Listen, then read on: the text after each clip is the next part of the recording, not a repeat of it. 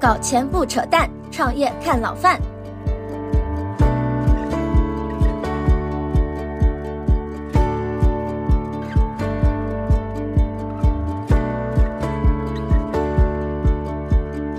老范聊创业呢，今天来一位嘉宾啊，叫孙圈圈啊，他是我的一位非常特别的朋友啊，等会会跟你们介绍。圈圈，你先打个招呼吧。好，大家好，我是圈圈哈。这其实是我第一次录播客，所以感谢老范的邀请啊，特别荣幸。呃，大家好，嗯，好，我很荣幸。哎，圈圈啊，你那个咱们就开始啊，你就聊一聊咱们这个人生故事，好吧？你的故事 我觉得特别的精彩。在这一期节目的开始之前，我要特别提醒一下大家，就这期节目一定要认真去听完，因为这个故事对我本人特别有启发，也特别有触动。圈圈，你说一下你是怎么样走上创业道路的？嗯啊，跳进创业这个大坑的，然后呢，又是怎么样成取得成功的？好吗？好的，好的。对我，我说完之后就可以，就我现在身边只要有想创业的人，我都给他们劝退。其实之前呢是做咨询的，我在美世咨询，它是全球最大的一家做人才管理的咨询公司。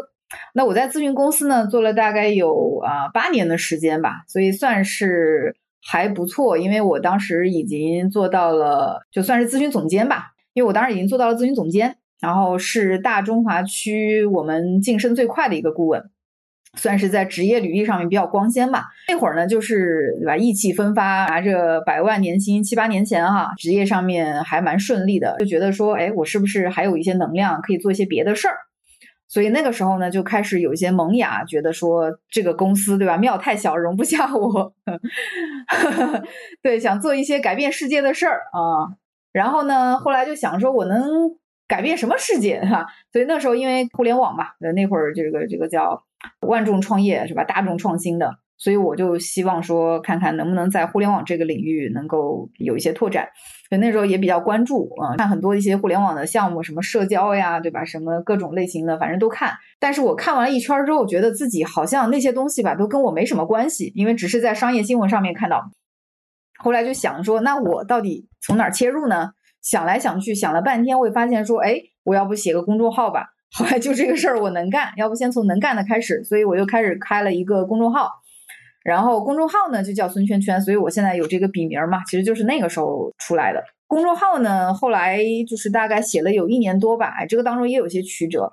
嗯，刚开始没啥人看，但后来呢逐渐的摸索出来，差不多一年多有一个爆款文章，是写关于在职业发展上面要怎么样去做啊等等。那个爆款文章的主题叫什么？你还记得吗？非常标题党，叫你没钱不是因为不努力。对，因为我当时的一个分享点是在于什么呢？因为我在企业里面，因为我在咨询公司是做跟人才发展相关的嘛，所以我其实是能够去看到不同的行业里面每一家公司他们的这个员工的职业发展通道是怎么样的。因为其实我相当于是说从一个战略层面的角度，帮助企业去设计他们的组织架构，设计他们的人才发展的通道，所以我能够就知道。就是从全局的角度去知道每一个人未来发展的终局是什么样的。基于这个点呢，就是我会发现很多人的职业百分之九十九吧，职业上面都存在一些误区，所以我就会来去写这些东西去做分享。结果呢，没有想到说就是那篇文章爆了，然后爆了之后呢，我就在想说，哎，好像大家都有这种需求，那我能不能去帮职场人去做一些技能的提升啊，职业的这样的一些发展啊？啊，这样提供这样的一些课程啊，或者是内容啊，什么之类的。所以，呃，我从那个时候就确定了这个方向，嗯，然后想要继续去做。所以就这样呢，走上了创业的道路。当时这这创业道路走上了之后，一开始怎么样的？怎么样迭代的？有一个点哈，可能是对大家有一些启发的，就是我其实做公众号算是从能做的事情开始。然后我当时其实我记得我是写了一年多公众号的，我觉得这个可能很多人做不到。我写了一年多，我每周写一篇文章，一篇文章有几千字，然后在很长一段时间里面都只有几百个人看，全部都是我的朋友圈里面的朋友。对这个事儿，我认为是说很多人是做不到的，所以这是算我这个在预创业道路上走的第一个就是弯路吧。但这个事儿呢，我我认为是说可能值得很多人去参考吧，因为我我当时的那个想法是，第一个公众号这个事儿有没有前景，我当时是看好的有前景。第二个，我是不是一个聪明的人？是的。第三个，我是不是一个努力的人？是的。好，那基于这三个点，那我一定能把公众号做起来。那公众号做起来之后，我觉得我有了初始用户，那我的创业项目应该能做起来。所以这是我的逻辑。所以基于这个逻辑，我一年多的时间，我每周更新一篇文章，我其实就是在去做这件事儿。后来呢，就是在我写了公众号，因为写出爆款文章，包括我探测了用户的需求之后呢。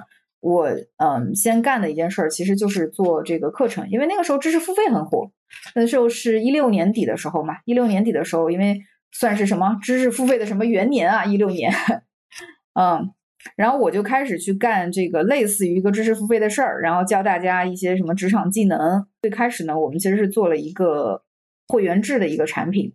然后呢，里面有很多的这种职场类的这种课程可以去学习。然后你买个会员，一年大概八百块钱还是一千块钱的啊，都可以去学啊。这是我最开始的时候，就是我们当时做的一个，就是算是第一个正儿八经的产品吧。后来呢，嗯，不怎么样。后来那个产品 就是卖的非常不好，有很大的问题。其实职场类的这种学习啊，它跟以就是大家这个，如果比如说今天去知乎上面买一个会员，这个概念不一样。因为职场的学习，它是一种功利化的学习，它跟这种说我们在知识付费里面很多人讲历史、讲哲学不一样。你讲历史、讲哲学啊，那我可能是开个会员，我听不听，对吧？最后都是我的事儿。但是我今天学职场，学职场不是为了陶冶情操的呀，学职场是为了最后我真的能在职场上升职加薪的。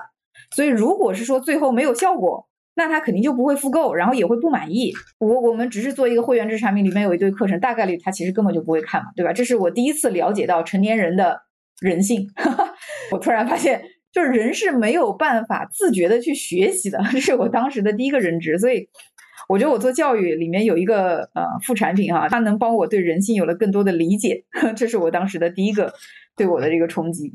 这个平台上，因为我们花很多时间去研究用户到底喜欢什么样品类的一个课程或者产品，呃，最后我们经过大量的数据分析，搞了几个月啊，做了很多的测试，我们会发现说用户。他们会学什么课程呢？他们会学习我们在页面左上角的那一个课程，就是因为他们根本不知道自己需要什么，所以你把什么课程放在那儿，他们就会去学习那个课程。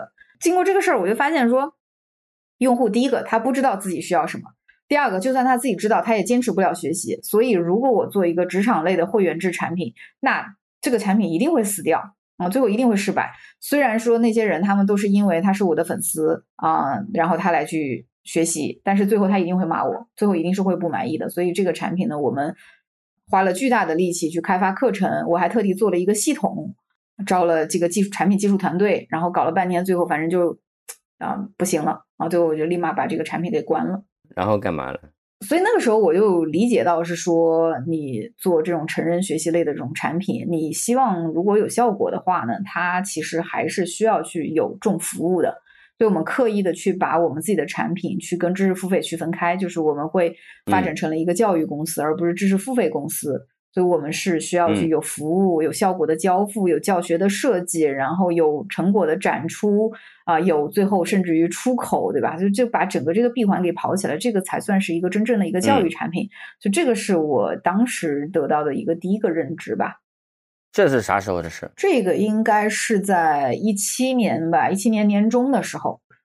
嗯，所以我算是大半年的时间，然后来去开发了这个产品，最后发现，哎呀，好像是有问题的。对，嗯，然后，但是我那个赶紧刹车嘛。但那时候我觉得有个比较幸运的点是什么呢？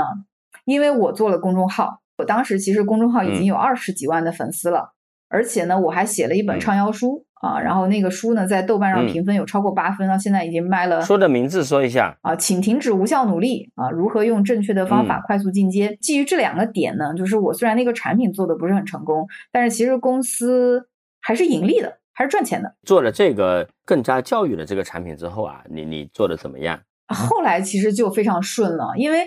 我自己是做咨询出身的，所以对于整个，比如说我怎么样去打磨一个教育产品，怎么去把做教研，然后做教学，然后 SOP 化，然后我应该怎么样去做选题、做用户调研，就这套体系，其实我的思考力是完全 hold 得住的。就我们后面开始做教育这个事儿之后呢，就非常顺利了。呃，第一个呢，用户口碑极好，那种我去线下的时候，那用户都热泪盈眶，就是我都很难理解，就是一个。学一个职场课怎么可以学成热泪盈眶呢？以至于我们很多别人哈，就是别的一些平台，或者是甚至像那些学员的家人会觉得，哎，我们是不是个传销公司？但正儿八经我们教的是职场技能，就是他们会觉得说，我在职场这么多年，没有人跟我去讲过，原来我走了那么多弯路，你跟我一讲我就通了，对吧？你跟我就这些东西一教我就明白了，所以这是这个是就是当时用户的反馈，对用户反馈极好，然后我们的复购率当然也做得很高，我们复购率可以做到将近五十，这个算是成人教育的天花板，因为它是非刚需嘛。就我们自己也是，呃，就是不断的去打磨出来这个产品，从供给上面我们也没有什么太大的问题。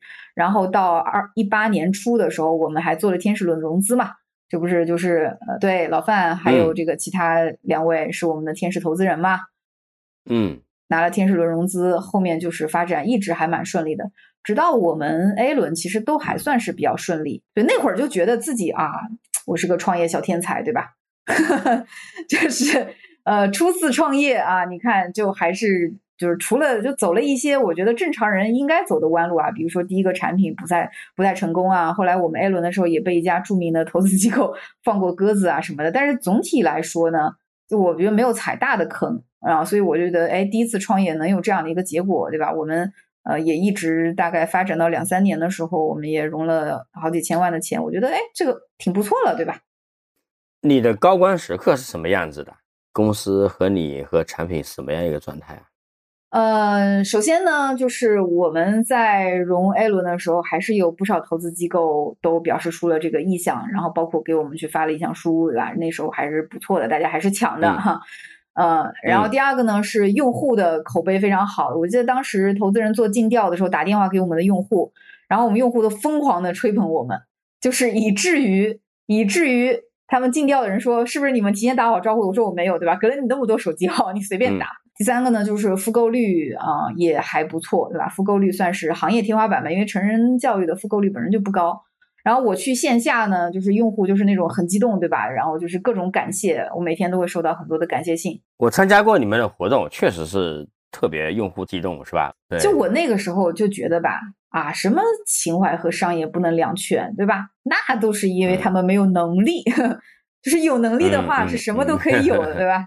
什么叫二选一？没有二选一，就是对吧？牛逼的人就是什么都要啊！那时候我当时的状态 就意气风发，嗯，对。我先插一下，就是我和圈圈的认识的过程哈，我们俩应该是一六年认识的，对吧？嗯，对。是要做一个什么 A P P 什么东西，反正就聊了，但是我们也没有参与投资，呃，但虽然没有参与投资呢，但是后面还是会有时候会约一下喝点东西啊，见一下面啊什么的，找圈圈请教一些问题啊，有这样的。我记得是我虽然没有投你的时候，但是教育已经有点火了。我记得我有一次印象很深刻，还在静安嘉里中心那个新元素，你记得吧？我们俩聊了一次。对对，我还。记了很多笔记给你看来着，你记得吧？嗯，记得。后来那个新元素已经倒闭了啊，那个对，那新元素倒闭了，大家就总结那 VC，因为 VC 老特别喜欢去那个地方，就是说都是被各种 VC 给吃垮了，对吧？就是你又不消费，然后每人要杯水，然后一聊聊几个小时，对吧？他又没法赶你走。我记得是一七年还是什么时候，我们也参与了一点投资，是另外我的一个朋友要投你，然后凑我要不要说一起参加，嗯嗯，然后我就说，哎，这个人我本来就认识嘛，然后聊一下思路，我觉得挺好，参与一点小额的。我记得后面卖了是吧？嗯，挣点小钱啊，就是这个，以至于说圈圈后面有一个后面会讲到啊，有一个这个下坡的一个时候，有段时间还是压力很大的，是，搞得我特别不好意思，你知道吧？我说我。参与了，然后还赚点小钱，虽然金额不大，但是呢，比例啊什么还可以，或者说是这个你总归你有了一个成功退出案例嘛，全卖掉了嘛。然后后来我跟圈圈呢，虽然说那个已经不是股东了，但是后面又还是会，是不是聊一聊？嗯，包括春节前还聊了一次。是根据我们过去这么多期的节目的流量，我已经总结出来了，就是名校毕业，然后进大的这个外企或者说大的国企，然后。创业一路高光，连续融资，成功盈利，这样的故事啊，流量已经很差了 啊！大家大家要听的都是那个曾经出身屌丝，一路逆袭，曾经辉煌，后来陨落，呃，进行反思这样的东西哈。你你能不能提供一点这这方面的这个后半截的这个一些故事给大家听一听？那可太有了，我跟你说。你要是这么带流量的话呢，我觉得我应该能带很多流量，因为我交了一个亿的学费，我个人搭了几千万的资产赔进去，然后公司呃就是那种第二天就要发不出工资，我经历过这样的阶段，然后被各种追债，这这就是我曾经真实的经历。然后就我当时是一个什么样的状态？就是我们当时拿了 A 轮融资之后，我们就开始去做扩张，因为那会儿呢，说实话，教育行业还是比较被看好的。我今天再回头来去看哈，那会儿其实是有些泡沫在的。然后当时教育行业里面很多公司都拿到了不少钱，然后大家拿到钱之后呢，就开始去这个烧钱，对吧？砸用户哈，然后打广告，就开始搞这件事儿。那那我们其实也在开始去做这件事儿，因为我们的一个核心逻辑是说，谁先抢到用户，对吧？谁就赢了。这个是当时大家的一个逻辑。那我就很难说跟这个市场去对抗嘛。虽然我当时其实也有在去质疑说这个逻辑它到底对不对。但是呢，没办法，就是当你的竞争对手开始 all in 到去买流量这件事情的时候，如果你不买，那流量就是他们的，你的业务就干不起来。你的团队呢，他们其实就会去竞争对手的公司，就这么简单。所以没办法，我是被迫，然后我必须要去做那件事儿。我前两天还跟一个就是创始人的朋友去聊，他们要搞投放啊什么之类的，要花钱什么的。我说你一旦啊，我说我去干过这个事儿的。我们在二零二零年的时候，那一年我算了一下，那一年应该是我们广告费投的最多的那一年，我投了将近一个亿的广告费，啊，就是在那一年啊，然后纯投放，就是信息流广告啊，加什么朋友圈啊、抖音啊，然后就是以及像一些公众号，我们主要是投这几个渠道，投了将近一个亿的广告费，这个是我们当时呃花的最多的一年，其他年份比它小一点啊，那。但是我后来就会很快发现一个问题，因为大家都去投放了，大家就都都去抢量了，所以其实最后呢，你会发现我们的 ROI 是越来越低的。你刚开始投 ROI 还能在三，对吧？你投一块钱，你最后能够有三块钱回来。但是到后来，基本上大家 ROI 就变成了一点三，就是你 ROI 一点三这个事儿，它铁亏啊，它血亏啊，因为我投一块钱，我回来一块三毛钱，我还得交付，对吧？我还有服务成本、教研成本、师资成本、团队的人力，所有的这些钱。那我其实根本就是亏的，就是等于说公司我越投更多广告，然后我亏的越厉害。呃，这个是我当时面临的一个情况。但那会儿呢，就是你发现这个事儿它停不下来。我不知道你对这个事儿有没有概念哈？假设你现在一个月的流水是一千万，啊，做教育产品哈，然后你做的是投放型的，那假设你今天要把这个业务停下来。对吧？我要把投放全停了，我把这个业务关掉，你觉得需要多少钱？对吧？我一个月体量在一千万，我把这个业务完全停掉，你觉得需要多少钱？因为你这里是不是有一个问题？你是后面是形前面投放进来的客户已经形成了很多义务，是的。然后这个事儿大概是要至少三千万，大概率是要五千万啊，三千万是底线，就是你的交付特别特别简单，就录播课。啊，再加一点点轻服务，那它大概也三千万。因为这里面的成本是什么点哈？第一个呢是你的员工的成本，因为你的业务体量如果降下来，你要裁员，你要赔 N 加一这件事情，好钱。然后第二个呢是你前面投放的这些用户，他们后续是要交付的，所以你是预收费，你收完了钱之后，后面你全部都要服务，你要产生大量的服务成本。然后第三个呢是。呃，你可能比如说你投放的很多时候，其实当时我们会用一些中介嘛，对吧？啊，会用一些投放的这种供应商嘛，那你其实是有账期的，所以你可能这个月你的营收没了，但是你上个月的成本你要继续去支付。所以总而言之呢，就是你为了停下这个业务，我不说有什么增长，我不说什么扭亏为盈什么，你哪怕把它停下来，你今天需要五千万的钱。所以这就是我当时面临的困境。第一个，我发现我的 ROI 越来越低。因为当你 ROI 越来越低的时候，我知道就你公司亏得越来越厉害，等于说如果你下一轮融资拿不到的话，公司直接挂掉。但是呢，我又不能停，因为我一停我就需要这么多钱，对吧？比如说我们当时一个月 GMV 跑到跑到一两千万的话，我需要很多的钱来去把这个业务给停下来。啊，就是这个是我当时的一个矛盾点，我就我每天都在挣扎，这事儿它又不能停，但我知道继续下去是错的。就是一辆车，你坐在一辆车上，这个车它就是开往悬崖的。你知道它一定会开往悬崖，就这么简单，就是这样。但是你现在刹不了车，它没有刹车。那最后你是怎么样被动刹车的呢？然后这个事情其实我思考了蛮长时间，我纠结了几个月，就它不是一天两天啊，我有几个月的时间。然后我发现这个事儿它就是没办法挽救，RY 就是上不去。而且最后这个这个逻辑很可以理解嘛，你都是买量，你说公司的核心竞争力在哪里呢？对。然后那我后来就觉得说这个事儿不能继续，因为我继续最后结果一定是暴雷。就是就像很多的教育公司一样，最后结果一定是暴雷，只不过他爆得早还是爆得晚的问题。然后那一旦暴雷，我对不起我的员工，对吧？他们要失业，他们还拿不到钱。然后第二个呢，是我对不起我的用户，他们交了学费，他们没有人可以再去教他们。第三个，我对不起我的投资人，对吧？就是就是你发现你对不起全世界啊。最主要是对不起你自己。我我觉得其实到那个阶段，我自己就还好。我觉得人有的时候是在一些极端情况之下，就是你会突然发现自己在乎的东西是什么。其实说实话，我当时想到我自己的真的是少的，我想到的其实是更多的是我的员工啊、客户啊什么的。就倒不是说我是什么什么伪光正的形象，我也不想树立这种自己伪光正的人设哈。倒不是这个原因，是因为说我其实是一个，我认为说一个人的成功，他其实要去靠别人的支持、别人的信任。但是如果我今天这么做了，我会失去所有人的信任。那我接下来，我觉得想我想做任何事业，其实都是很难的。我对这个事儿，我我的认知在这里。然后这个核心的价值观呢，也关系到我后面其实有一个选择。然后你想这些之后怎么样呢？对我，我面临这样一个点，所以呃，我后来就想说，那不行，我还是得就是去在高位的时候去刹车。我当时其实是跟。呃，我的投资人啊，包括朋友啊，包括我家人啊，去沟通一件事情，因为我需要钱嘛，我需要第一个，我需要把这个业务停下来的钱。第二个呢是这业务停了，那不能公司停完就挂了吧？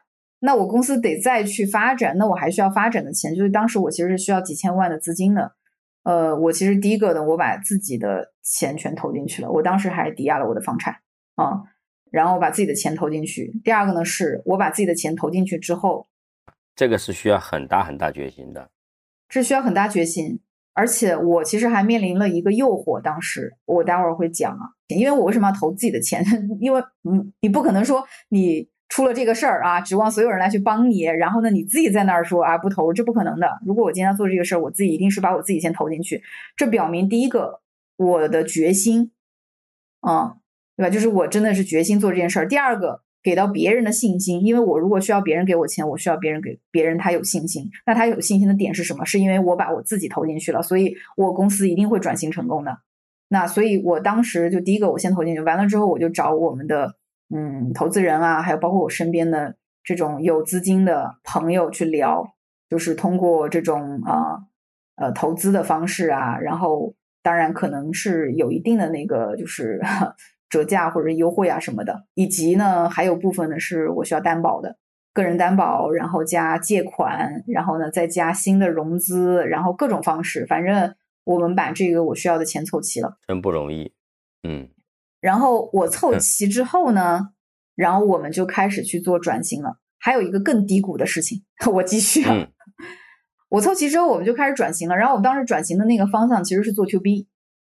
因为我们其实是做职场技能的，而这些东西呢，其实你看，to C 的话，它是需要大量的广告投放，然后它需要这个大量的流量，对吧？因为它单价是比较低的。然后我我们当时呢，因为服务过一些 to B，因为我做 to B 业务这个事儿呢是熟的，我以前干咨询的呀，我有很多的企业客户啊。对。然后第二个呢，是我们的这些那个内容的话，它其实是完完全全按照一个非常非常成逻辑的一个角度，就是我们所有的课程品质是很高的，就是它完全没有从只是从 C 端的角度说，哎呀卖一些就是就是偏鸡汤鸡血的这种类型的课，我们的这个东西完全是非常体系化的，就是我原来在咨询公司的那一套东西。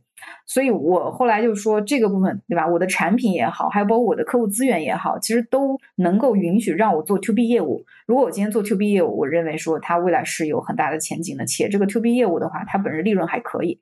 所以我们后来就是去转 to B，这个是在我二一年的时候，我们就开始去转 to B。然后转 to B 的话，我就开始搭团队啊，对吧？因为 to B 你需要销售团队。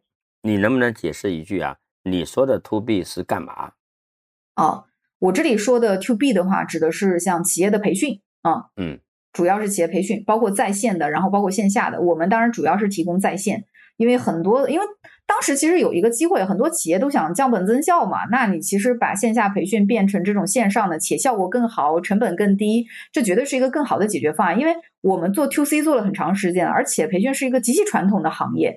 就是它市面上有很多的这种企业培训的供应商，就是老师去讲个课，然后结束，效率很低，然后其实也不便宜。而我们，你想，我们都能从个人手里面收钱了，对我就对企业来说，我的品质肯定是更高，对吧？就等于说，这个员工愿意个人花钱来我们这儿学习，那肯定是证明我的这个内容一定是很好的。所以我们后来就拿着这个东西跟企业去谈，说，你看你们的员工，对吧？你们公司都有哪些人啊？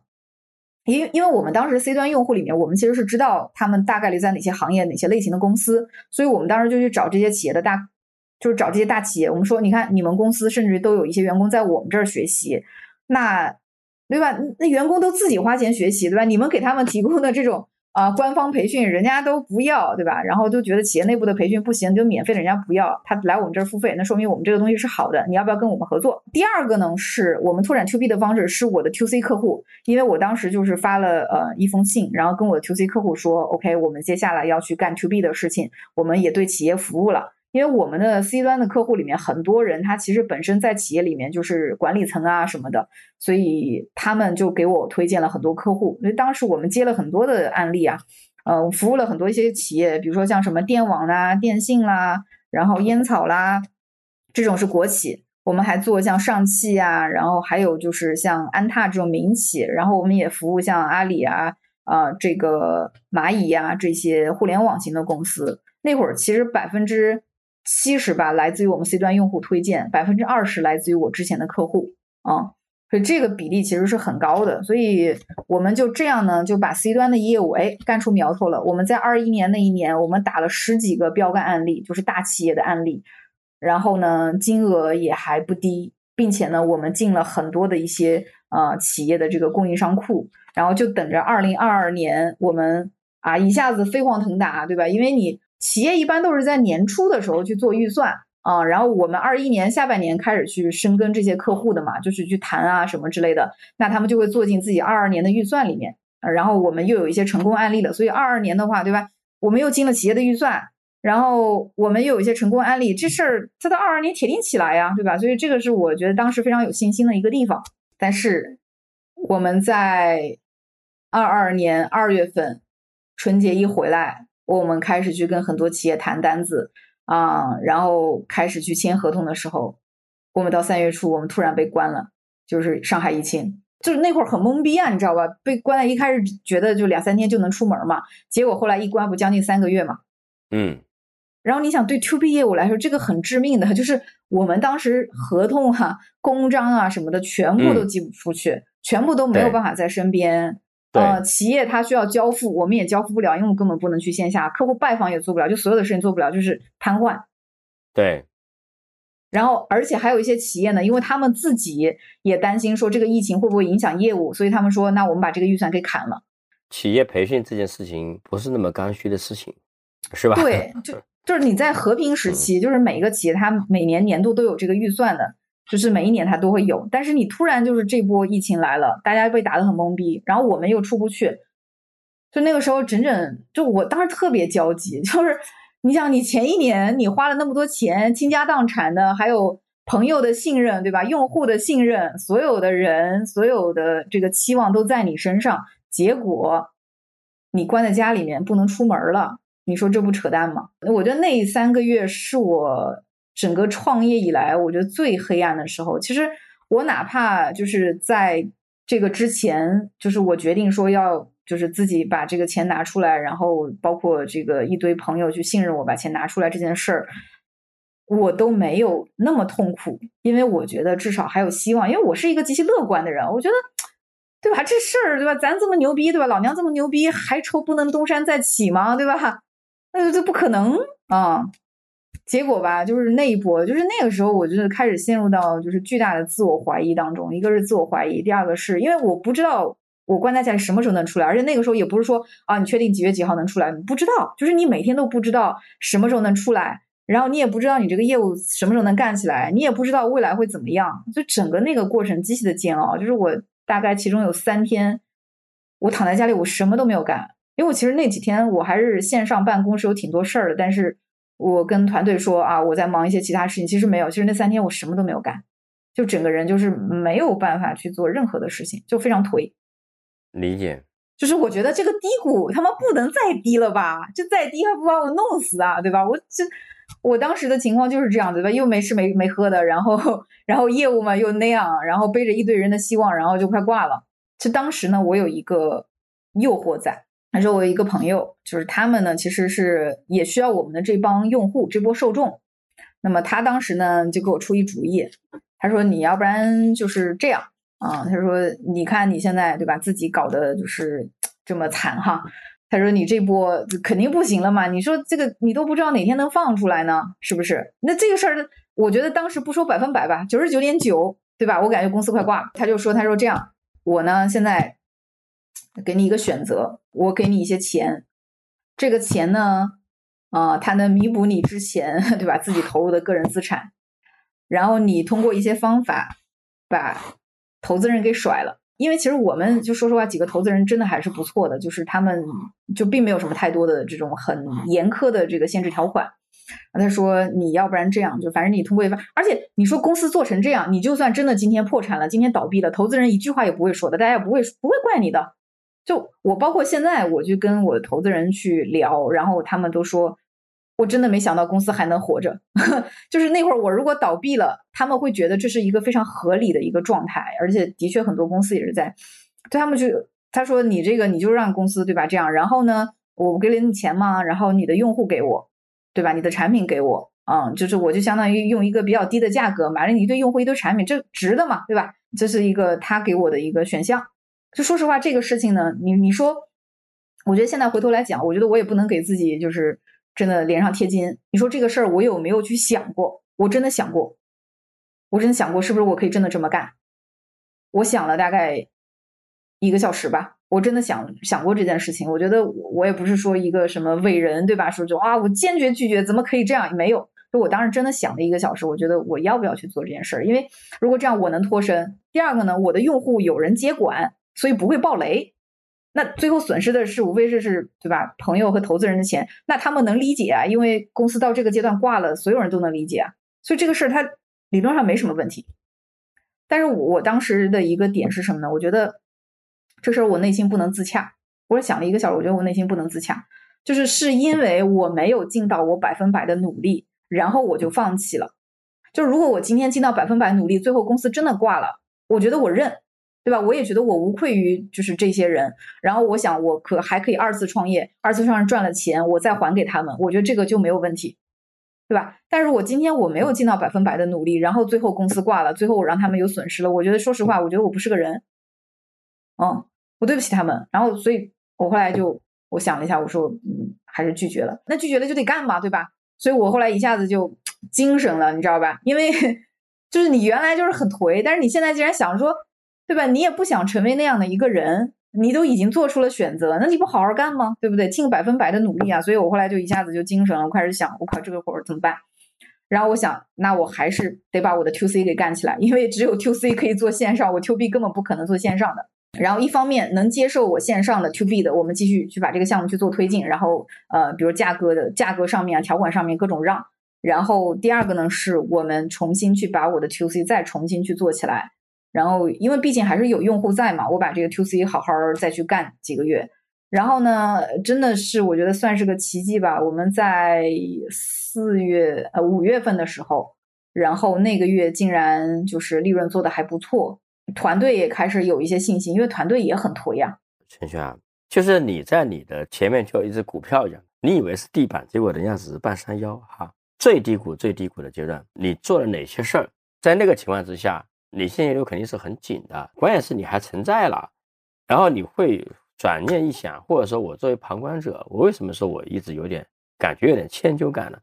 其实作为旁观者来讲，我忽悠过很多人创业，但是呢，我忽悠创业的人基本都是成功的啊，我基本肯定比他们当时强多了。但是他们来讲，或者说你来讲，如果你不创业，你不搞这么大一公司，你就继续做你的这个事儿。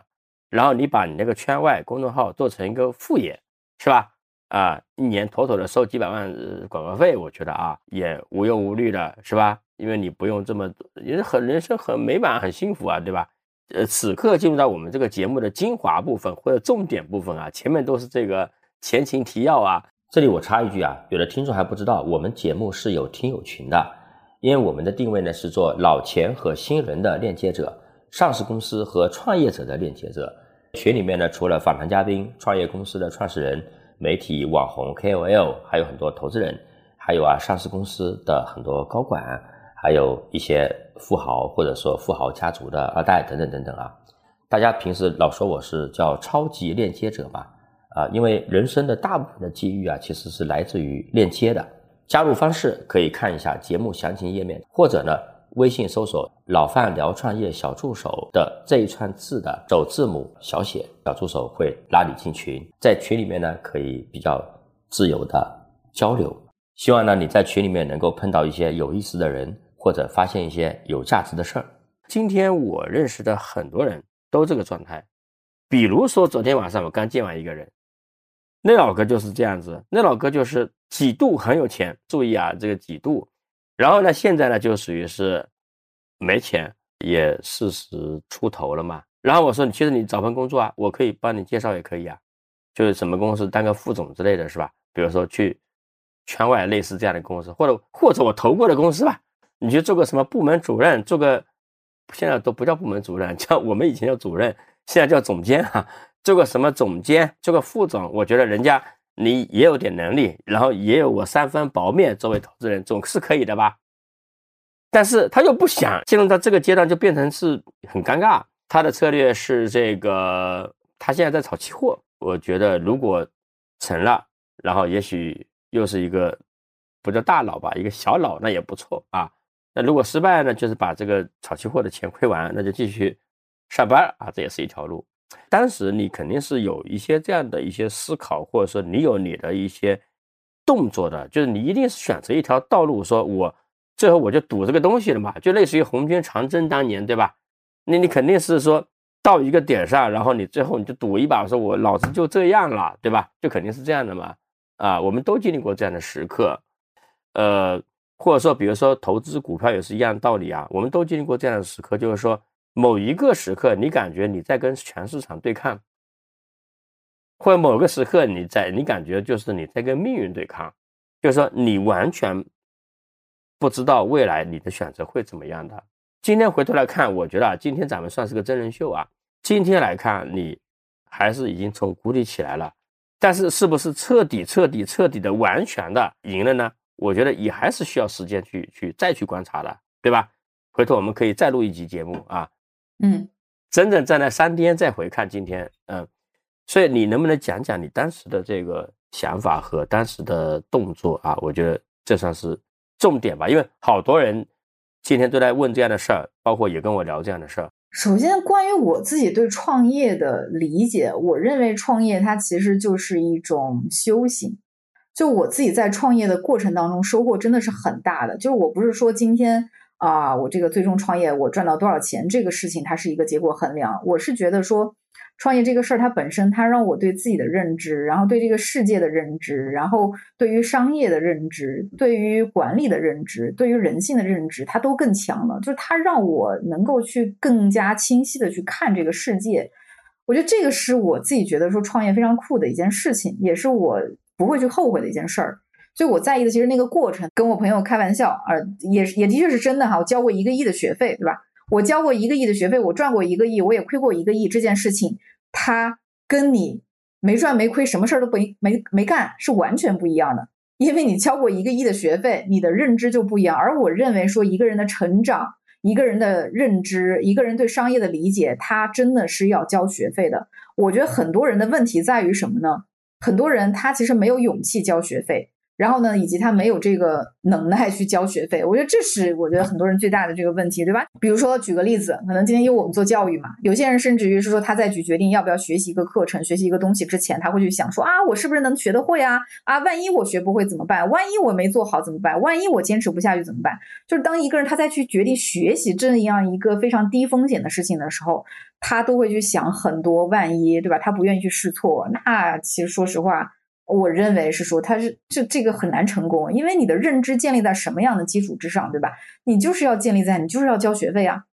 但我觉得核心呢是说，你的交学费要交的有意义。比如说，我交了这个学费，那我学到的东西是什么？而不是说我乱交学费，乱交学费。比如说，有人他自己就是我们有用，我们有这个学员哈，他就是去什么干什么加盟，他这加盟好几个了，然后呢，创业做了好几次了，然后每次投个什么十几二十万。然后二三十万，就真的是这样，然后每一次都亏，然后每次亏的原因也差不太多。我说这个就有问题，就是你交的学费跟你最后的认知是不匹配的。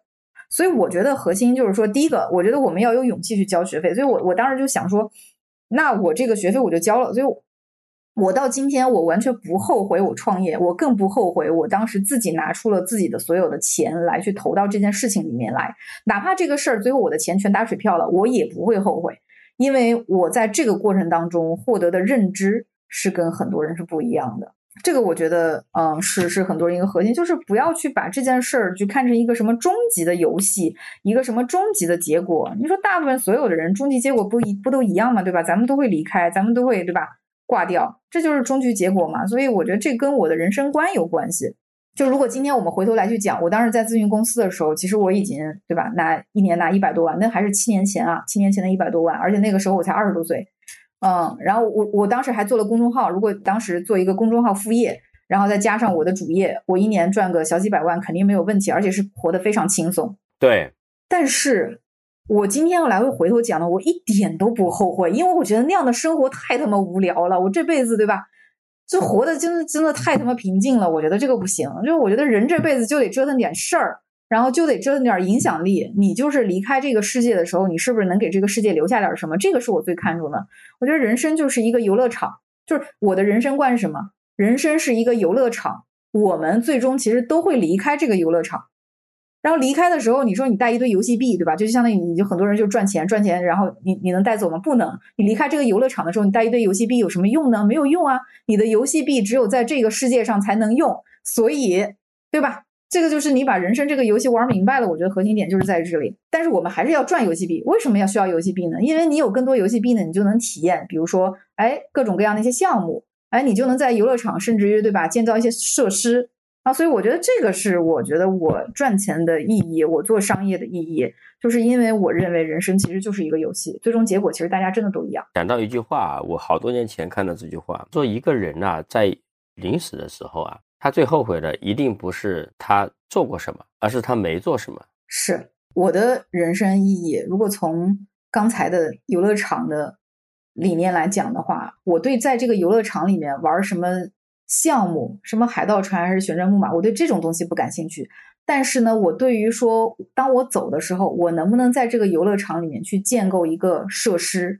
然后这是一个新的游戏项目，这是一个新的设施，而这个设施呢，让后面的人每次他在玩的时候，他能记住，哎，这个是一个叫孙圈圈的人在这里留下来的。所以，我创业是我在这个世界留下一点什么东西最好的一个方式，没有之一。所以我一定会去一直创业，啊，这就是我做这件事儿的意义。所以你说我这个今天对吧？说哎，拿出了一点钱也好，或者我今天吃点苦也好。或者我今天有些开心不开心也好，我觉得这个都不重要。所以你当时在大半年以前的至暗时刻或者叫谷底啊，你选择决定做了什么？我当时其实有一个核心的场景，就是我自己是记得啊，就是我有一天晚上，因为那时候真的太颓了，我花了很多种方式，我都很难走出来。就那三天嘛，在家躺的那三天，然后你说哭哭没哭过？肯定哭过。打电话跟朋友讲过没有？讲过。然后自己就是看书去找解法，有没有都有。嗯，然后这个暴饮暴食有没有都有，什么方法都试过了。然后我就是没办法，就是没办法，就是让我自己能够聚焦，然后去 all in，然后去精神百倍的去战斗。然后我有一天晚上，我就就打开我的手刷手机嘛。然后呢，我其实之前有一个习惯，就是我会把我们的呃学员。给我的一些反馈和感谢收藏起来，因为他们会给我发微信，然后收藏起来。他们会说啊，自己原来是一个什么样的人，然后就在这里学习之后怎么怎么样，然后呃遇到了我之后如何如何，就是每一个都是这种什么几十字、几百字，甚至上千字的这种长文小作文然后我都会收藏，因为收藏了很多很多，我基本上每隔两三天都会收到。然后我那天晚上就正好在刷，然后我就一个个刷下一个刷下去，就是我当时那个内心触动是极大的，然后我觉得说。我做了这么有意义的一件事儿，然后呢，这帮人这么信任我，我怎么可以就此倒下？我的人生观既然是说我能够在我死去之后，在这个世界上留下点什么，那我已经在留下什么了呀？那我就继续干下去啊，对不对？那我今天如果不创业，我还能干什么呢？再回去打工肯定不可能。那我如果再干一个别的事业，干什么呢？我还得干这个事业。就是如果我今天把这个公司关了，我在干什么？我我可能还得干教育。那我不就继续干吗？有什么选择呢？它可能就是我的人生使命。如果它是你的人生使命，它就没有放弃的时候啊。那你就一直干呢。他今天干得好，你也得干；干得不好，你还是得干，因为这就是你这辈子你就得干，就得干这件事情，直到他干好为止嘛。啊，对。然后，所以我我后来就想说，好，那既然是这样，对吧？一下子就觉得好，那我精神了。嗯，然后就就我觉得这是我自己走出来的一个关键吧。啊，关键的一个核心嘛，就是。因为人有的时候在你就是至暗时刻的时候，他可能需要的真的不是什么理性的东西，然后就是别人跟你讲道理，说啊你要站起来，我觉得这个都真的都没有用。他可能就是那种一刹那的这种感动也好，一刹那的这种醒悟也好，就是那个一刹那的感觉，它可能改变了你的人生，然后它点亮了你的内心的某个部分，然后让你重新站起来。我觉得那一刻就是我自己的。所谓在至暗时刻当中的一点光亮的那个时刻啊，所以我后来就是又又继续干了这个事儿。那你干啥了？最后能够东山再起？首先第一个呢，就是我需要先解决现金流的问题。那因为疫情我都不知道能关多久，对吧？再继续下去，公司可能就是挂了。然后我们嗯，那个时候我开始去呃做了几件事儿吧。一个是 to B 的，我通过一些降价呀、优惠啊什么的，然后是希望把现金流赶紧收回来。就是你先给我钱，对吧？那我们就如何如何，OK。然后第二件事情呢，是我们做 To C 的，呃，针对大家，因为普通用户在这种时刻呢，他们肯定也更需要一些学习。说实话啊，就是那我们就是开发了一些这种更多的一些可能适配于他们现阶段的这种课程，然后去做线上的这个售卖。然后当时呢，我们是用直播的方式，因为只。就只能线上嘛，对吧？用直播，然后我给他们去讲，讲完了之后，然后我们去做这个销售，因为那个是最快的，因为我的用户是现成的，然后我的产品只需要去做开发就可以了，所以那个很快。什么课程啊？比如说，我们当时其实是做了一个，就是如何在经济的这个动荡期来重新去规划你的职业发展。嗯，对，其实这个是很应景的，因为很多人在那个阶段，就我焦虑，他们肯定也焦虑哈，大家焦虑的事儿不一样而已。对，所以我我们。对，因为那那那个时候很多人也会失业啊，也然后以及担心自己失业，所以我们后来就是做了这样的一个呃课程吧，然后呃差不多帮我们去回流了很多的这个现金流，嗯，算是活下来。然后到六月份的时候，不是就上海就解封了嘛，然后我们就出来，但出来之后呢，就还有更糟糕的事情，因为出来之后我们想着说，那继继续干 to B 嘛，对吧？因为都已经干到这儿了，然后那那 to C 这个事儿，它也。对吧？我们既然既然是这个想着说，那长久你也不可能光靠打广告，那你没有流量来源啊，你没有流量来源，你不能打广告，没有流量来源，那你这个呃营收等于说它只能帮你去做短期的现金流，对吧？短期让我们活下去，那你长期来讲，你公司不能没有发展啊，所以核心还是做 to B，然后我们就继续做 to B，结果发现就是二二年下半年，就去年下半年嘛，更糟糕。本来疫情期间，对吧？公司可能觉得说现在业务不好是因为疫情。等到疫情解封了啊，大家突然发现哦，原来是真的经济不好，它不是因为疫情，所以客户更没信心了。所以从去年下半年开始，我们我七八月份的，因为解封出来之后，我就赶紧出去拜访客户，然后拜访两个月，我自己也越来越没信心，我觉得这业务真干不下去了。然后七八月份拜访了一圈客户，我就发现，我靠，这个不行，对吧？哈，这还是干不了啊。这个 to B 业务要继续干的话，公司还是得挂。对整个，我觉得我那个二一年到二二年，我就处于那种我干什么什么不行，我干什么什么亏。然后我们当时我记得我们定的 to B 的一个核心的行业是零售行业，你知道零售行业在疫情期间都变成啥样了啊？然后整个都到七八月份拜访了一圈之后，我到九月份的时候，我内部跟团队说，我说这么干下去，公司铁定就挂了，不行啊，对吧？那那怎么怎么搞呢？所以第一个呢，是我们做了。更大的一轮裁员，其实因为我当时把投流停了之后，我们就已经做了一轮裁员了。因为我公司人最多的时候大概有四百个人，然后到后来我其实已经裁了只有一两百个人了。然后在九月份的时候我又裁了一波，所以最后公司只剩下几十个人了。因为如果再晚的话，我公司可能连钱都赔不起了。就现在他们还能有一个出路，对吧？而且九月份还能找找工作。你这样拖到年底，呃，你你把他们裁了，他们到哪找工作去啊？嗯。所以我后来就说，嗯，不行。然后你在我们公司，对吧？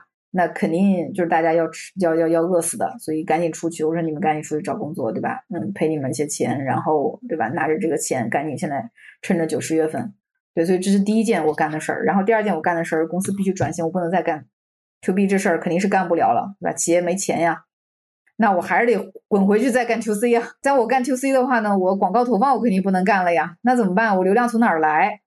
所以那个时候呢，我开始去思考，是说要不要重新去把我的个人 IP 给做起来，啊，因为这个其实是带流量的一个方式。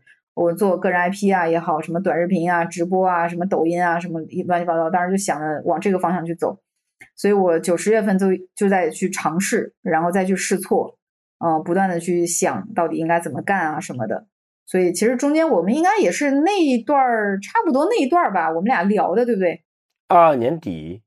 二三年初，就春节前后。对对对对，春节前后，就那会儿我还在困惑期，有点成绩，稍微有那么一点点成绩，因为我当时拍了一些视频啊什么的，好像也还是能够去有一点点流量的。但是呢，就是这个事儿，它肯定不足以解我们的燃眉之急，对吧？肯定赚不到什么大钱。嗯，所以这个事儿呢，就是我我当时有考虑，然后你有考虑，你当时有跟我去讲说，哎呀，你这个呃做做 IP 啊，怎么怎么怎么怎么去做内容啊，怎么去弄啊什么的，我觉得。对我还是有很大的一个启发的，就是所以那个时候呢，后来我就说好，那接下来我要 all in 到这个事儿上面来，因为在九十月份的时候，我还是有点观望的啊，一边看看 to B，一边看看 to C，一边看看有没有其他的一些机会，就我们其实还在尝试其他的，我说能不能去卖货啊，对吧？那这个教育公司感觉啊挂了之后，呃，或者是说教育公司干不下去之后，个个都去卖货了，咱们能不能卖货嘛？反正就。想了很多很多啊！咱俩聊完之后呢，我基本上聚焦说，OK，好，那我还是干教育这个事儿，我基于我的 IP，对吧？然后再怎么样去打。所以我那个时候就是去聊了大概市面上有十几个 IP 或者是 MCN 机构的创始人，对吧？就是拿到过结果的人，聊了十几个。嗯，然后聊完之后呢，然后我就开始去干了。我对这个事儿有一个基本认知，然后也找了一些外部顾问，然后当时就上了无数个课。我觉得我应该是市面上那个什么短视频直播领域最大的一颗韭菜，我真的花了好多钱去上课，什么因为我不知道什么东西是对的，什么东西是错的，然后就反正各种上课，然后各种找人聊，然后大概呢就这么两三个月，我两三个月里面我应该把市面上我能找到的课全部都上了一遍，然后花了应该有反正小几十万学费是有了，很反正就是一颗大韭菜，然后后来。就把这个事儿建立起来认知，我们差不多后呃决定是说我们要 all in 视频号，我觉得抖音不太适合我，然后 all in 了视频号，然后呢去玩儿，就是然后就是从二月份开始吧，然后差不多我正儿八经把这个事儿摸明白是在二月份，然后我们开始去干的，然后干到五月份，我就已经我们上了这个视频号当月的这个月报里面，就是知识付费的这个榜单的一个标杆商家了。对，嗯，因为这个事儿，我们找到了一个正确的方向，是因为第一个呢，就视频号，我认为还是有很多流量红利在的。然后第二个呢，我们摸透摸到了一些就是比较还不错的一些模式，就是从呃怎么样去从短视频去引流到直播间，直播间怎么样去做销售，然后怎么样去配合私域一起去打，然后做什么客单价的产品，怎么样去复购，然后怎么样去呃有更多的一些直播流量，就是这一套机制，我们确实是玩的比较明白。然后那把这套机制玩明白，然后流量又有红利，对吧？我们本身的那个底子就是做教育的底子又还在，那这个事儿其实起步很快，我们其实三个三四个月就起步了，然后就是一下子就是呃就是就是就是起来了，所以进入到了一个非常盈利的一个状态，所以差不多这个是呃到反正五月份的时候我们就把这个事儿给跑起来了啊，后面就是其实整个就会比较顺了。然后我们现在呢，就是又拓了一个就是业务，就是原来我们不是基于视频号加私域，对吧？短视频加直播这套体系，我去做 to C 的业务嘛。那我们现在呢，其实还在去做另外一块是 to 小 B 吧，也不能算是纯 to B，算 to 小 B 吧。就是说，因为有很多的一些呃老板们，他自个儿也想干这套模式啊。啊，因为其实这套模式真的效率很高，有流量红利，再加上它本身的这个效率很高，所以其实呢，它是可以去做很多业务的。如果他今天比如做内容业务、做教育型的业务、做媒体型的业务，然后或者做一些就是非标的高客单价产品的业务，其实都可以用这套模式重新做一遍，它的商业效率高很多。所以我们现在也在服务一些呃 IP 以及一些老板，来把这套体系给搭建起来，然后呢，我们就是跟他们去做分润。然后而且呢，而且这个事儿呢，我们现在能跑闭环，也就是说我服务这些老板的时候，我是需要大量的这个一些操盘手的角色的。然后那我们不是做 QC 吗？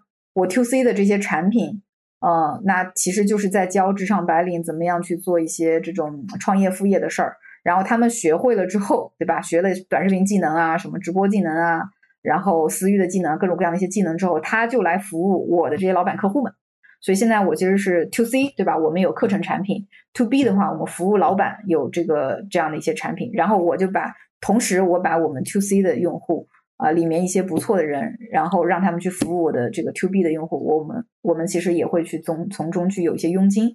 所以这个是一个我们啊这两个月在跑通的一件事儿。所以你的 to C 的产品现在是什么呀？我们其实差别就很大了。我我跟重庆做了个公司差不多，就模式和产品都不一样了吧？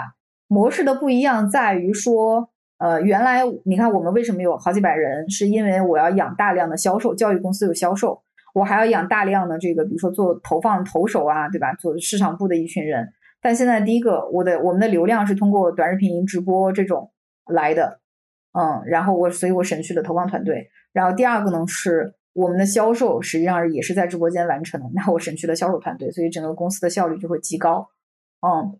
这是模式上面的转变。第二个呢，就是产品层面的转变。产品层面呢，原来我们其实是针对的这种职场技能啊，对吧？你升职加薪所需要用到的所有的软硬技能，我们来提供。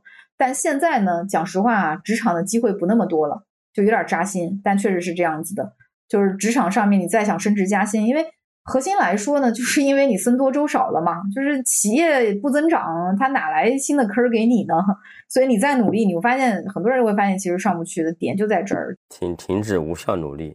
对对，但是呢，有一个趋势是可以起来的，就是你会发现说，今天我们的人才的组织形式，整个社会的这个分工的形式发生了巨大的变化。原来呢，我们更多的是说啊，公司加员工，对吧？因为大家一个个公司，然后加员工。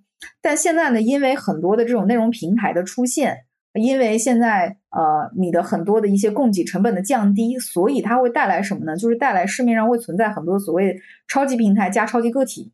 就是你比如说举个例子，像原来你做咨询，对吧？你得去一个咨询公司。但今天如果你做咨询，不管你是什么什么情感咨询，还是管理咨询，还是什么咨询的，就你完全可以去通过什么短视频啊、直播，然后来获取你的目标用户。然后你再去给他们提服务，你其实就是一个超级个体。原来我们为公司打工，是因为公司有品牌，公司有这个平台什么之类的。但是你今天你完全可以自己通过一些超级平台，你能够去找到自己的客户的时候，你不需要公司了呀。所以他会有大量的所谓的原来在企业里面工作的人，他自己可以依托于某一个专业技能，然后出来去作为一个超级的个体。那其实这个里面是一个机会。那这帮人他从企业打工。到成为超级个体这件事儿，他其实是需要学习很多技能的，对吧？第一个是他专业技能的层面，因为有些技能他就是干不了超级个体的哈。比如说你现在做在企业里面做一个工厂上面去设计某一个流水线啥的，那你其实对吧？你出来你这技能卖给谁啊？卖不了。就第一个，他需要去学习一些超级个体需要的技能。第二个呢，是他需要去呃掌握一些基本的怎么样去找用户，怎么样去做流量啊，然后怎么样去这个。呃，做销售这样的一些能力，对吧？这种所谓的商业的能力，所以专业技能加商业能力，他都需要去学习。那我们其实是在去做的就是这样的一件事儿，我们教他们一些市面上面可以做超级个体的技能，且我们教他们商业。那么教完之后，那么我们给他们提供一些出口，因为我们本身就服务一些老板，嗯，就是有一些这个客户资源，所以就是这样，就是其实是完成了一整个的一个闭环。明白，这些这个学员。在你那个地方学习怎么样？通过个体户的方式挣钱，是这个理解吧？对，是的。未来职场人其实我觉得就是两个大的类型的选择。一种类型的选择呢，就是你在一家企业去打工。这个呢是，比如说你你是做这种高精尖的技术岗位，那你这个东西你这个技能出来你也没法卖给谁，就是你的这种技能的交易，它只能通过公司进行，对吧？所以你是高精尖的技术，或者是说你特别擅长去做一个职业经理人。啊，对吧？那那你去带团队什么的，所以这些呢，你其实都是能够在大公司里面去生存的。我觉得这个是适合去打工的。如果你的本，如果你这个技能的核心点在这个地方的话，但如果你不是啊，比如说有些人他可能就是，比如说像我这种人，我就挺喜欢这种自由的状态。你并不是一个什么高精尖的这种技术人才，同时呢，你搞管理也搞得不太行啊。那我认为说你在企业里面去打工这个事儿，它没啥前途啊，有点扎心，但是就是没什么前途，因为你就是在做一个没有什么技术含量的企业每天重复的工作，这个事儿他一眼望到头，肯定是最后的结局就是企业把你给淘汰，因为他会有更年轻的人干重复工作这件事儿，他。他不需要阅历，他不需要经验。就为什么很多职场白领有中年危机，核心就是因为他们做的既不是一个高精尖的技术的活儿，他也不是一个能够带团队的这样的一个角色，所以他在企业里面做的一个工作，他就是重复度比较高，然后没有什么太多创新的。然后如果做的是这样的一个事儿呢，他从伸手到熟手三年就可以了，但是他永远没有办法成为一个高手，因为这个工作他就是不需要高手的。所以他只能是从伸手到熟手，那伸伸手到熟手只要三年，但是他工作经验已经十年了，年纪又很大了，那公司的选择是不是说我找一个工作三年的熟手就可以了，可以把你给替代呀？但如果你今天是个高手，比如说你是做一些很前沿的啊，然后很这个高难度的这种技术，对吧？这个其实你是一个高手级别的人，他不是能够去轻易替代的。然后，或者是说，你今天如果真的能够带团队，然后搞得定，对吧？上下级搞得定评级，然后有一点政治敏感度，你在一个大公司里面去做管理，那这个事儿呢，你也是能活下去的，因为大公司体系里面还是需要管理管理人员的，所以你也是能活下去的。除我觉得除了这两种，其他的我认为，嗯，很难有大的发展。你说糊口，我觉得 OK 的，大的发展我觉得很难。对我听明白了啊，你现在这个课的价值，那你现在比如说你是能够把这个。流量啊，直播这套跑得很溜啊！为什么你做视频号这个事情能够杀出来？你说话呢还是偏严谨，而且你书面语比较多，这个是直播的天敌呀！你还一套一套的，你包括你刚才讲你的那个学员学的东西，我觉得也还是要脑子里要变成一个文字化东西，要去梳理一下的，不是那么的让别人冲动的一个人。我觉得啊，呃，这个点我觉得一直还是挺有意思的，比如说。你写那些职场的东西，我觉得以前写的也是看起来还是挺理性的，但是呢，你又有很多很感性的粉丝。那些课程，你今天讲这些课程，你通过直播来卖，你是怎么样火的呢？或者是怎么样能够卖出什么东西去的呢？我我很好奇这个点啊，你内心的那个特质到底是什么，把它发挥出来了？我觉得这个事儿，我给你讲一下抖音和视频号的逻辑，你就能理解了。包括视频号其实也有两套逻辑。这是我为什么当时没去做抖音的原因，因为本质上来说呢，你今天做短视频直播，不管是任何平台，你有两个逻辑，第一个呢就是纯公域逻辑，第二个呢就是呃可能私域逻辑。那么偏公域逻辑呢，它其实是一个流量逻辑，就是我每天进我的直播间的人都不一样，然后我其实就是快速的去让他认识我啊，快速的信任我，然后快速的去完成一个销售动作。所以呢，比如说你看抖音上面很多的一些知识博主，他们卖的是那种呃一两百块，对吧？两三百块的这样的一些课程产品，核心是因为每一天刷到他的人其实是不一样的，所以他需要快速完成这个转化。那我其实，在抖音上面去做了一段时间之后，我会发现我其实不是这样的，因为我讲话其实是逻辑的，然后严谨的，且啊，就像你说的，可能不是普通人他一下子几秒钟能听明白。在抖音上还没展开就划走了，是。所以在抖音上面，当你要去快速的去吸引他的话，这个时候其实是有难度的。那他需要我去做一个很大的转变，而我认为说这个事儿对我来说就性价比不高，且我还不一定知道，且我还不知道我不一定就是我也不知道我是不是真的能够去转变。所以这是一个呃，我当时判断，所以我放弃了抖音。然后我做视频号的逻辑是什么？因为我发现这个平台它的一个特点是什么？它可以允许另外一种玩法。但视频号也有偏公域的玩法，但视频号有另外一套玩法，就是偏私域。偏私域是什么意思？因为视频号它的关注逻辑是会更强的。比如说，呃，用户关注了我，并且加了我的粉丝牌之后，他其实是会收到提醒。然后，如果用户还预约了我的直播之后，它是弹窗的。你想，你的微信收到一个弹窗，你怎么可能不点进去？它的到场率是极高的。所以，我所以视频号它允许让一些有一点点深度的人，他能活得下去。所以我们其实是做的。跑的这个模，所以视频号里面，你哪怕同样就是做知识产品、知识博主，你其实也有两套模型，一套是偏公域啊，偏流量型的，然后你也是去做低价，然后去做这个呃，让他快速的什么两三分钟产生信任。但是呢，这个老师他不一定需要非常有货，因为你其实可以播循环脚本，就是你十五分钟重复一次，十五分钟重复一次，因为反正来的人都不一样，对吧？这就是这这这类型的人。然后呢，还有一套逻辑是呃偏私域。然后，但是呢，你可以做高客单的，是因为你的内容更深度一些，然后呢，你的这个用户，因为视频号也有推荐逻辑嘛，它会根据你的用户的画像啊来去给你推荐用户。第一个呢，我的用户他可能是更加垂直的，他推给我的人更加精准的。第二个呢，是我讲的内容是有一定深度的，所以用户粘性是更强的。所以基于这个点，我的产品的客单价是更高的。我们在视频号上面去做直播，我们卖的是一个一千九百八的产品，我们没有比这个更便宜的产品了。明白，这是你的定价的逻辑。对，所以因为我的用户是比较垂直的，我的用户的量是不大的，但是呢，每一个用户他对我的信任是更深度的，因为我的内容也更深度的，并且呢，视频号在给我去做推荐的时候，他的那个推荐他也不会去给我做泛流量的推荐，因为他会根据我的直播间的这个呃数据的情况，发现第一个我能卖高客单。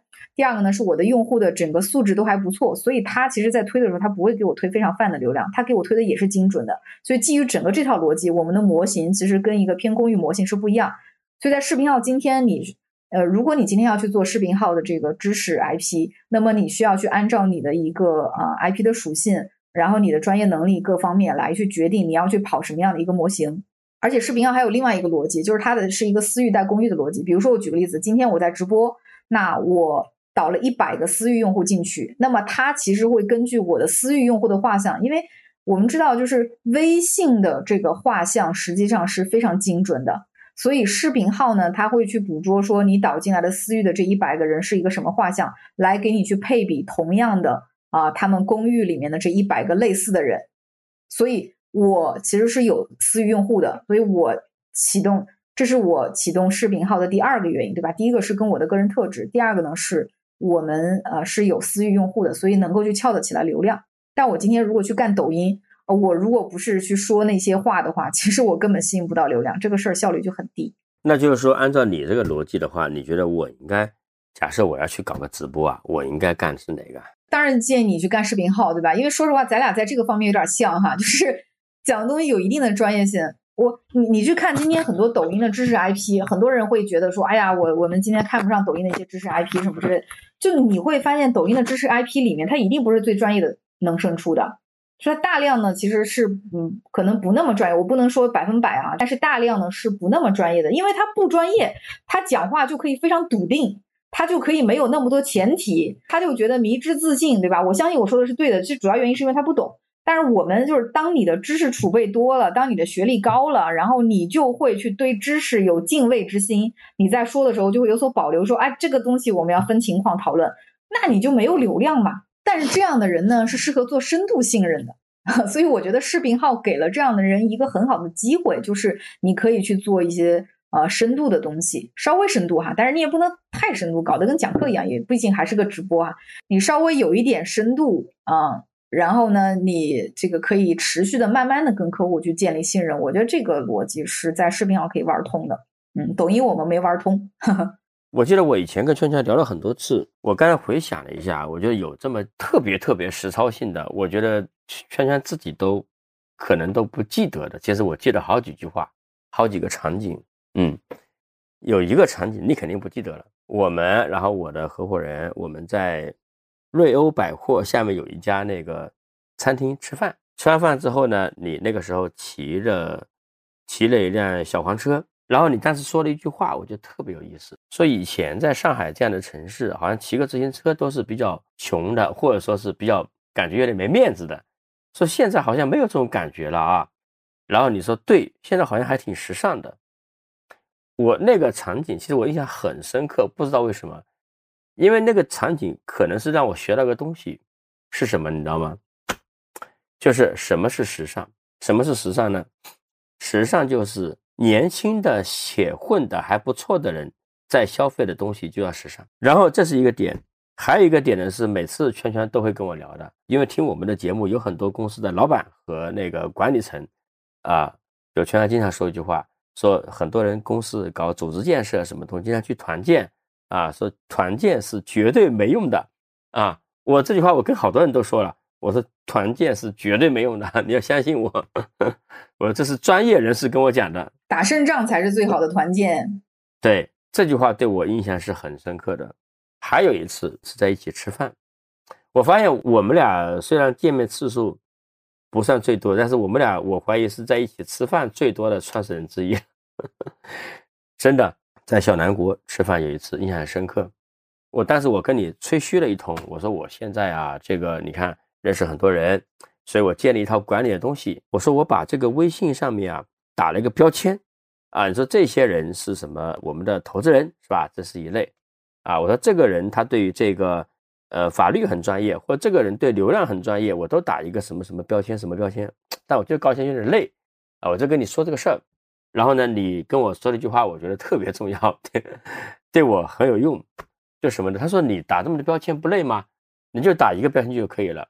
重要，因为什么原因而重要？这个事情并不重要，重要的是它是重要的，是吧？你总有个角度重要吧？后来这个习惯我一直保持到现在，我这个分享给大家啊，这不是说我们很功利或怎么样社交，因为你的时间是极其有限的，对吧？你总得把它用于。对有产出的地方吧，对社会，对吧？然后呢，我设了一个叫做高频啊，嗯，对，合理，很荣幸。我投的很多创始人都不在那里面呢。高频是什么意思呢？是当你有了一些时间空档的时候，那你会去主动去里面翻，说我哎，我应该找谁聊一聊了。嗯嗯，对，就这个点，我发现一个点啊，就是说很多很多对你很重要的人，或者说你跟他交流可能对双方都很有价值、很有启发的人。是你很多年很多年并没有业务合作的，对对，嗯，如果说你只是被自己的业务流所驱动的话，那你的时间会分给谁呢？分给那些当前有事儿的人，嗯，以及他更主动来找你的人，对，你就没有办法分配给那些你应该去找他的人，因为因为那个人他可能跟你没啥事，他可能你不找他，他永远不找你，是吧？对对是的，对。所以从圈圈这里还是能学到很多使用对使用小技能。虽然你自己团建那个你肯定记得，因为你跟无数人讲过。我觉得你是你是各种团建组织公司的天敌啊，就你跟好多人都讲过这个事儿。对，这两个点你可能自己都忘了，但我觉得特别特别有用，我也分享给大家。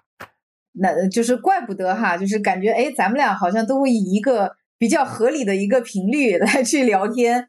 啊，原来是因为我在你的高频里面，隔段时间聊聊。但但我觉得对我来说，其实是有一个很大的促进的，因为其实这个我自己在做做内容啊，然后呢去了解这个行业啊，在这个领域里面，我觉得因为创始人嘛，跟投资人不一样，投资人天天聊天儿，然后创始人就很容易就钻到自己的业务里面去。所以我其实是我被这个老范算是这个叫什么被动的给把头，对吧？